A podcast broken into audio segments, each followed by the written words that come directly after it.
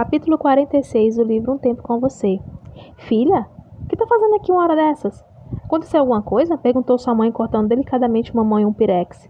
Os pais de Giovanna tomavam café da manhã tranquilamente em uma enorme mesa de sala de jantar. Mãe, o, pai tá o Paulo tá inventando histórias de mim. Quero ir na delegacia agora. Como assim, minha filha? perguntou o pai da garota. Ele postou um vídeo de sexo dizendo que é eu, mas não é. Além disso, está divulgando para todo mundo que eu tive relações sexuais com aquele garoto que fiquei presa na ilha. Mas por que fazendo isso? perguntou a mãe dela assustada. Ele ficou com raiva porque ontem eu terminei tudo com ele, qualquer vestígio de relacionamento. Moleque desgraçado, disse o pai da garota já se levantando da mesa. O que, que você vai fazer? Perguntou a mãe. Pode deixar comigo. Vou atrás do meu amigo doutor Beto, do advogado da região. Esse vagabundo vai ter que engolir cada palavra que ele falou e ainda vai pagar caro por isso. Ninguém denigra a imagem da minha família. Giovanna sabia que a preocupação do pai era muito mais voltada à repercussão que aquilo daria que, do que com ela mesma.